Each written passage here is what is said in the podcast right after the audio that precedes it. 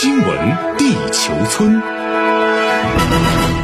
欢迎来到新闻地球村，我是小强。我们首先来快速了解一组环球要闻资讯。目前，奥密克戎变异毒株正席卷欧美。世卫组织官员昨天引述一项研究称，在未来六周到八周内。超过百分之五十的欧洲人口将感染奥密克戎。另一边，美国知名流行病专家福奇则警告，由于奥密克戎具有前所未有的强大传播力，它终将找上几乎所有美国人。值得注意的是，全球迎战奥密克戎之际，出现了一些值得警惕的舆论动向。眼下，虽然奥密克戎传染性高，但引发的症状较轻。所谓全民染疫，已达到所谓群体免疫啊这样的词，频繁成为国际部分媒体讨论的议题。无独有，西班牙首相桑切斯表示，新冠病毒的致命性正在减弱，或许到了将其作为地方性流行病对待的时候，而不是大流行病。这意味着不用追踪每一个病例，也不对所有出现相关症状的人进行检测。但对于这样的说法，世卫组织官员认为仍然存在大量不确定性，现阶段将其视为地方性流行病还为时尚早。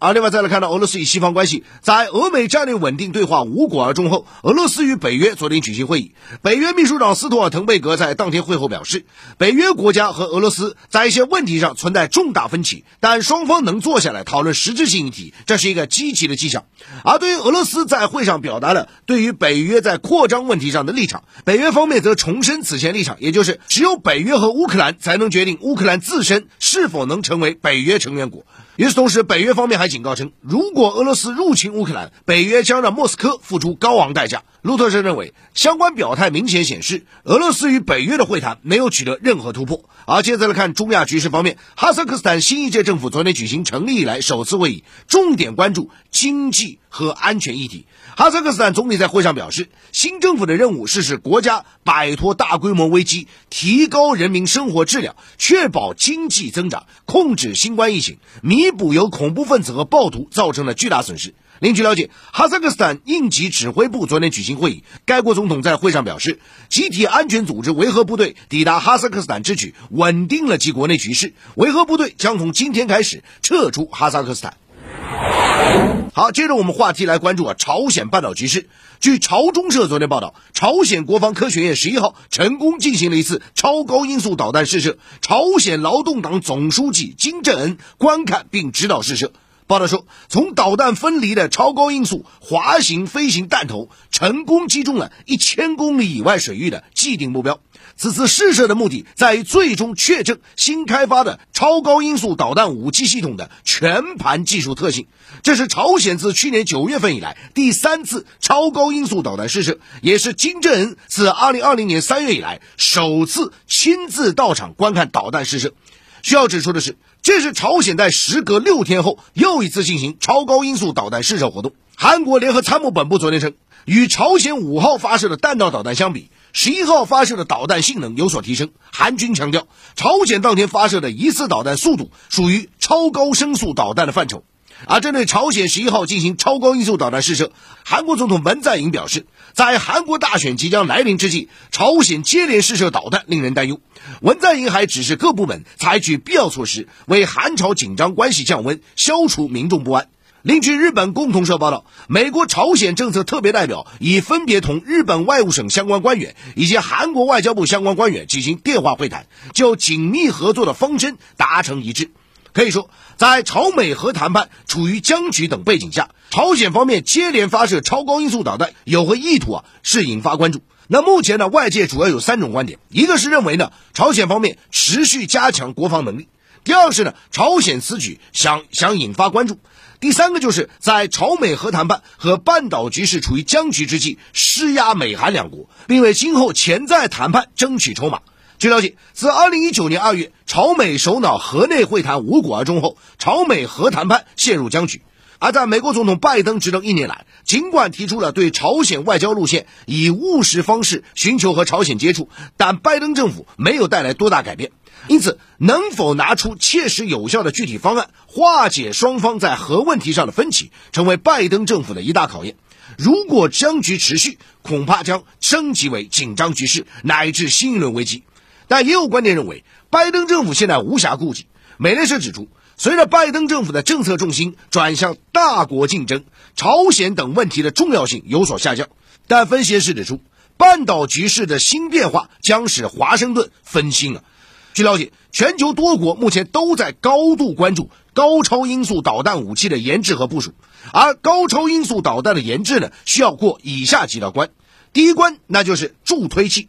第二关就是滑翔器。可以说呢，助推滑翔型的超高音速导弹，它的一个主要不同在于什么呢？就是弹头主要在大气层内飞行，并且能够在大气层内依靠空气动力进行较大范围的一个机动，包括横向和纵向的机动，使得对方很难预测其打击点。第三个技术难点就是发动机。那么，具体上呢，高超音速巡航导弹可以通过发动机吸取空气中的氧气。这使得相同的射程、相同的平均速度，其弹体可以做得更小一点。同时呢，高超音速巡航导弹则可以保持以相对均衡的速度来飞行。这时段新闻地球重点关注一组环球商业财经资讯啊。那当地时间十一号呢，总部位于日内瓦的世界经济论坛啊发布二零二二全球风险报告，指出呢，除了仍在肆虐的新冠疫情啊，二零二二年全球面临的主要风险还包括气候行动不利。社会的鸿沟扩大，以及网络风险加剧和全球复苏的失衡啊。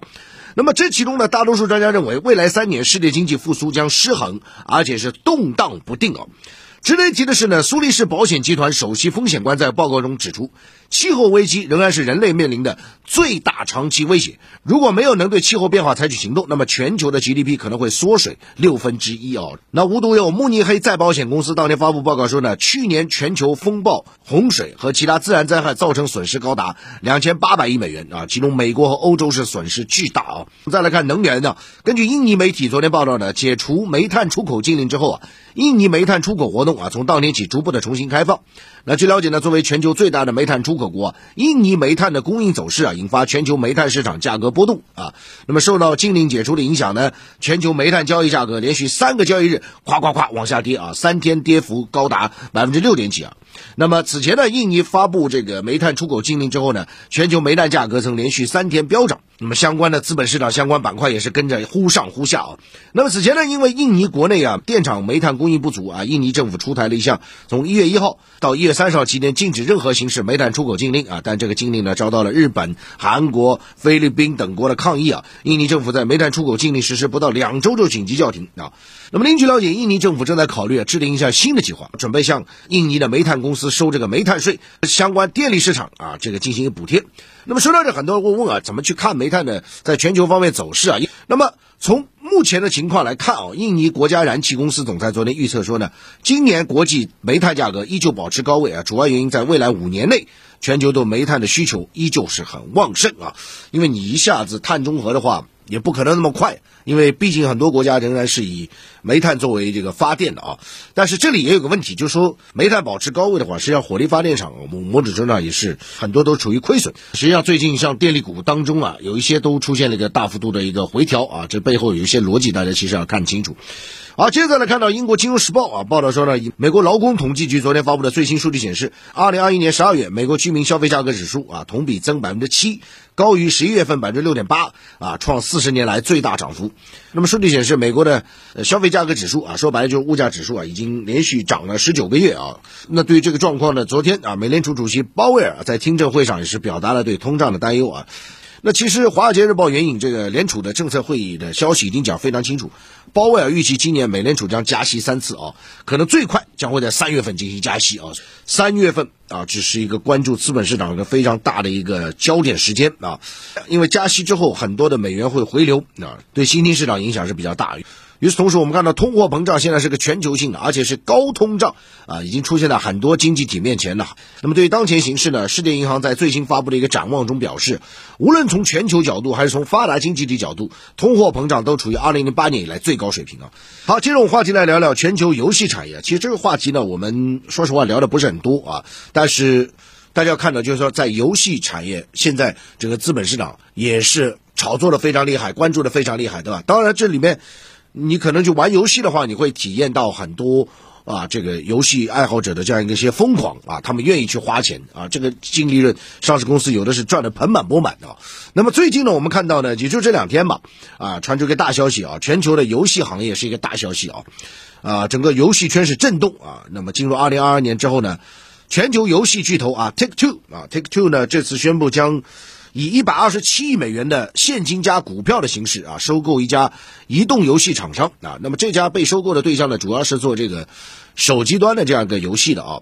那么有消息说呢，这笔交易啊将在一季度完成啊。Take Two 这家公司啊，必须跟大家讲一下，可能大部分人不太了解啊。它全名叫 Take Two Interactive Software，是在美股上市的啊。市值呢，截至今晨我看一下啊，是在一百七十亿美元左右。这个消息收购的消息呢，是在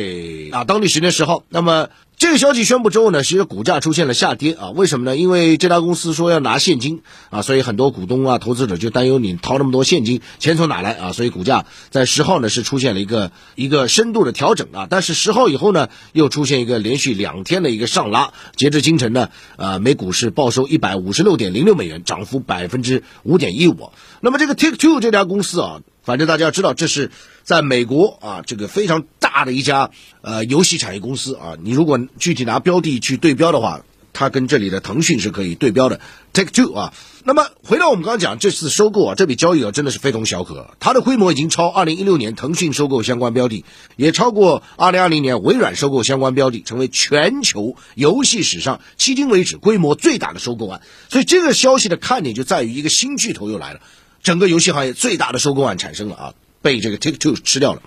那么，如果交易最终完成，Take Two 将成为啊世界上最大的手机游戏商啊，游戏市场的格局将会因此改变啊。我们要看到 Take Two 这家公司啊，它实际上为什么要去收购，就在于说呢，整个全球的游戏市场发生了一个非常大变化。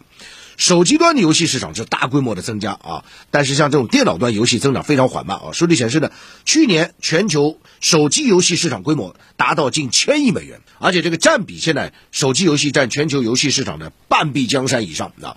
那所以在这样背景下，Take Two 在手机游戏方面进展不断啊，这个收购这个收购那个，其实这已经不是他第一次收购这个手机游戏方面的相关企业了，之前已经收购过很多。那么这次被收购的对象呢，他是。有很多一些代表作啊，比如说开心农场系列啊，呃，像我这个年纪人。当时就玩过这些像开心网啊等等，里面有很多偷菜游戏，就是模仿啊这次 Take Two 收购对象的这个相关的产品啊。那么这次的收购无疑也表明啊，这个 Take Two 重心开始向手机游戏端方向去靠拢。那对于这次的收购前景呢，两家公司都显得很乐观啊啊。Take Two 预计说呢，移动平台将占其2023财年净收入百分之五十以上。不过呢，很多玩家在全球层面也表示啊，希望这次收购呢不仅仅是为了捞钱，更多的是要把游戏体验考虑在内。包括现在元宇宙的概念也要植入到游戏当中啊，打造高品质的这个游戏体验。现在说实话，真的有些孩子真的为了玩游戏啊，这个掏钱真的是根本停不下来。所以游戏公司很赚钱啊。那事实上呢，这种向手机游戏靠拢的趋势啊，